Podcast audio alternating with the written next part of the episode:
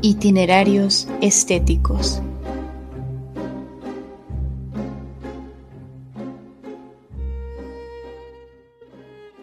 Itinerarios Estéticos es un podcast creado a manera de bitácora sonora en donde se revelan preguntas, discusiones, contrariedades, críticas, reflexiones y testimonios variados de las múltiples formas en las que los seres humanos nos interpretamos y representamos.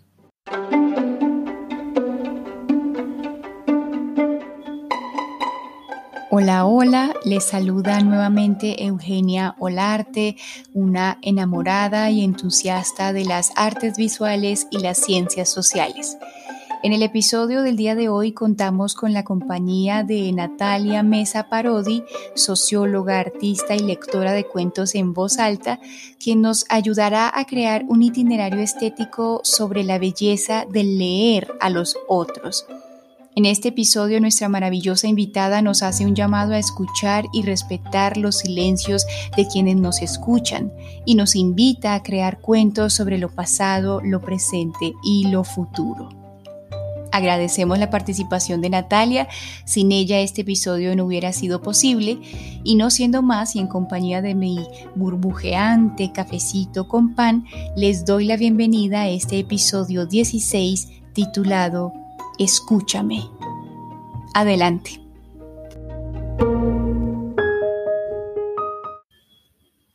Tumbaditos los dos en un sillón, Toña le leía un libro a su sobrino. La iglesia también condenaba la música, decía. Prohibió que se produjesen unas determinadas agrupaciones de notas considerando que era obra diabólica las notas así agrupadas producían un sonido tan horrible que fueron catalogadas como algo satánico. ¡Ah! ¿Satánico dices? Sí, a esa música se le denominó música del diablo. ¿Qué has dicho? ¿Qué es la música del diablo? ¿Me quieres explicar qué es eso de la música del diablo, tía?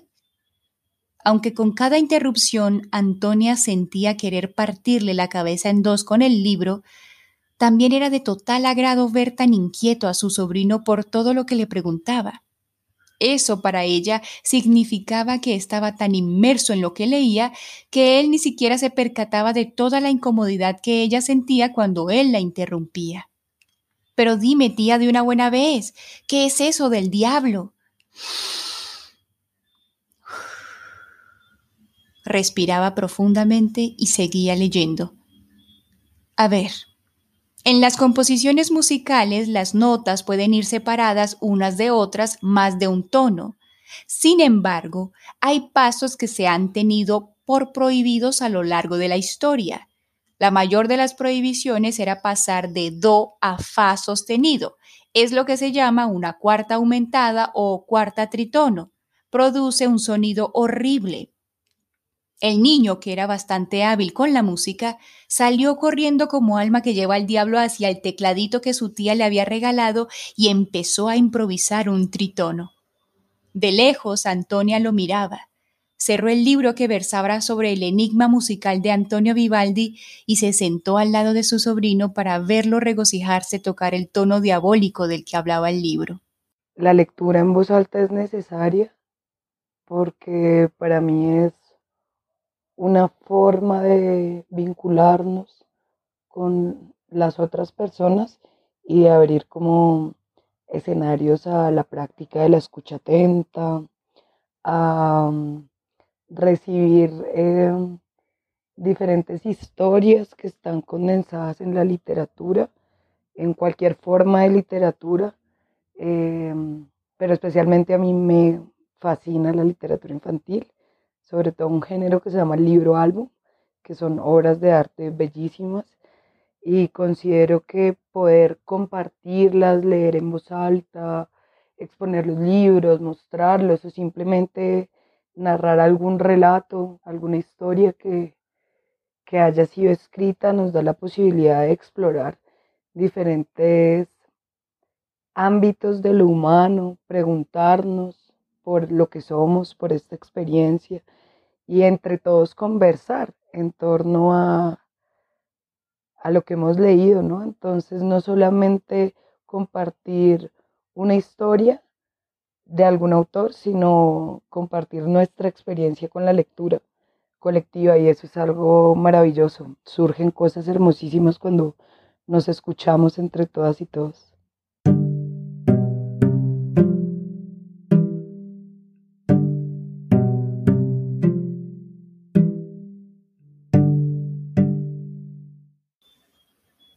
Cuando se lo compraron, no quería que nadie se le acercara. Detestaba recrear el momento en que tenía que mostrárselo a sus amigas del barrio, porque las imaginaba untando de sudor y chicle todas las páginas de ese tesoro. De todos modos tenía que presumir el regalo de cumpleaños de su padre, pero ella, que bastante odiaba la intromisión de niñitas gritonas en su cuarto, agarró el libro y lo empezó a mostrar por la ventana a sus amigas y les hacía muecas indicando que era un libro hermoso, y gritó Luego se los muestro aunque sabía que tenían que pasar muchas noches de amorío con el libro para que otra persona lo tocara. Así estuvo por dos meses, tocando cada parte, oliendo cada página, leyendo en voz alta a los peluches las historias de un niño y su abuelo en la versión más hermosa que jamás ella había visto. Atesoraba todas las versiones de Colombia, mi abuelo y yo, y esta última edición del libro tenía páginas explosivas o pop-up, como le llamaban técnicamente a esas figuritas que salen de los lados, la mitad o las esquinas de los libros cuando los abres. Esas páginas tenían formas de árboles, montañas y pájaros que adoraba. Las miraba con una linterna para que los huecos de cada figura se proyectaran en las paredes de su habitación. Dos largos meses ella entraba en su cuarto para ver una y otra vez cada página. Leía y en ocasiones adivinaba lo que seguía porque ella estaba embelesada con las formas, los recortes de papel que tanto la entretuvieron, pero que terminaron al cabo de unas horas aburriéndola en soledad. Una noche, luego de terminar las tareas con una amiga, se le ocurrió invitarla a su cuarto para mostrarle ese tesoro. Ese libro, ese hermoso libro que mostraba a Colombia como un país de ensueño lleno de colores y animales vistosos, ríos escarchados y aves parlanchinas. Ese libro que celosamente guardaba en su nochero, pero que tuvo que mostrarlo para que la dicha no fuera solo suya. Cuando lo abrió y con voz de locutora empezó a leerle cada página a su amiga, vio en sus ojos un hermoso brillo que hizo que entendiera que la belleza de un libro reside en las veces que se abre para ser leído y las expresiones que suscita en quien lo escucha. Bueno, en torno a la lectura en voz alta y a la lectura compartida con otros y otras, tengo varias anécdotas muy bellas, pero en especial recuerdo una. La primera vez que yo me compré un libro álbum, mi primer libro álbum, eh, lo llevé a la Universidad del Valle y me encontré con un amigo en la frutería de la universidad casualmente y nos sentamos a leerlo. Este libro se llama La vida sin Santi y es una historia de dos amigos de Maya y Santi y Santi tiene que irse a otro país con su papá, entonces eh, va de, de qué significa la vida para Maya sin su amigo, ¿no? Entonces lo leímos y cuando lo terminamos de leer, yo volteé a ver a mi amigo y tenía unas lágrimas en sus ojos, estaba llorando, eh, muy conmovido. Entonces le pregunto que cómo está y me dice que está muy conmovido porque justamente está pasando por una ruptura amorosa. Entonces vienen todas estas preguntas en torno a esas ausencias que van a venir con, con la separación.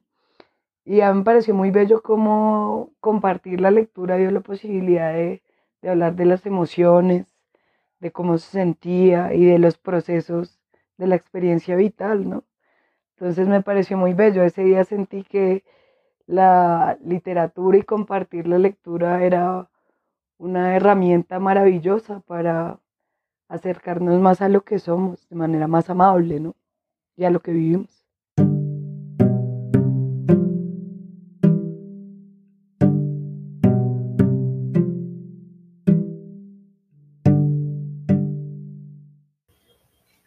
Tres días sin ver a nadie. Estoy encerrada en esta habitación negándome la necesidad del contacto con los otros. Pido a gritos perder el placer de dialogar, para tener el gusto de conocerme a mí misma antes que darme a conocer a los demás. Lamentablemente esto acabará pronto. Ya tendré que verlos a todos y a todas fingiendo que me escuchan, desesperados por salir como yo cada fin de semana para no volver a verlos. Estoy agotada de esta farsa del mirar a unos ojos vacíos, ojos acostumbrados a la mirada vertical que sube y baja al compás de un dedo gordo deslizándose en una estúpida pantalla.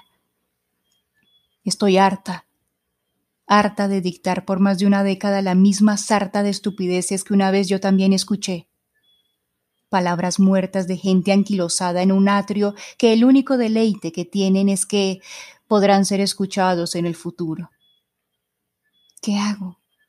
¿Cómo aniquilo este sentimiento de muerte cada vez que me paro ante estos insulsos jovencitos? ¿Qué hago? Miraba desesperada los libros de su biblioteca y ahí estaba esperándola el libro más afinado con su espíritu, la náusea. Despertó con la necesidad de acabar su propia náusea y leer con el día correspondiente lo que sentía. De a pocos fueron llegando los insípidos y sentándose en el auditorio, así que ella con voz queda, exigiendo de parte de los reunidos un silencio sepulcral, leyó. Martes Nada. He existido. Las caras de sorpresa en ellos la tomaron por sorpresa a ella. Siguió leyendo, siguió adquiriendo más atención. Los dedos amaestrados por la verticalidad se pasmaron. Los insulsos, los insípidos muchachos la escucharon, se silenciaron, por fin se hallaron en sus palabras. Tengo una amiga que amo mucho, que es promotora de lectura entonces, gracias a ella conocí como los primeros libros infantiles, leíamos, conversábamos y siempre se volvía un momento muy profundo el compartir las letras.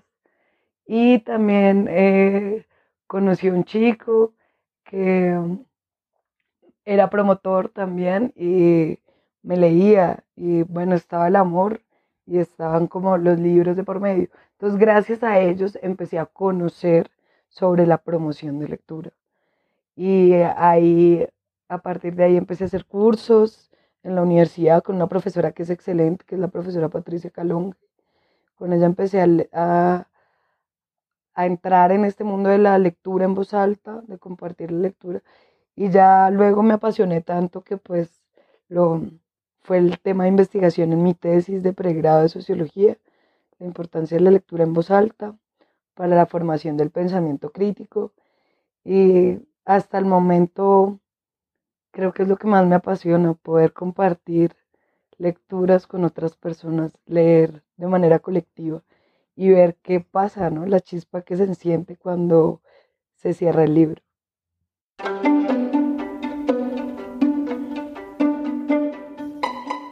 Estimadas y estimados oyentes, eso es todo por ahora.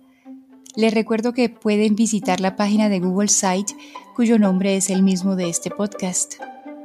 En él encontrarán otros episodios y escritos sobre la imagen, la sociología y el arte. Me despido no sin antes hacerles una invitación que va bendecida por Jorge Luis Borges y dice así. La lectura no debe ser obligatoria.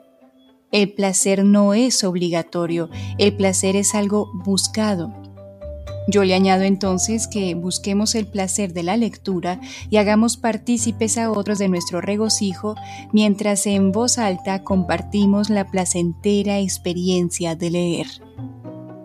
Nos encontraremos entonces en un próximo itinerario estético. Hasta pronto.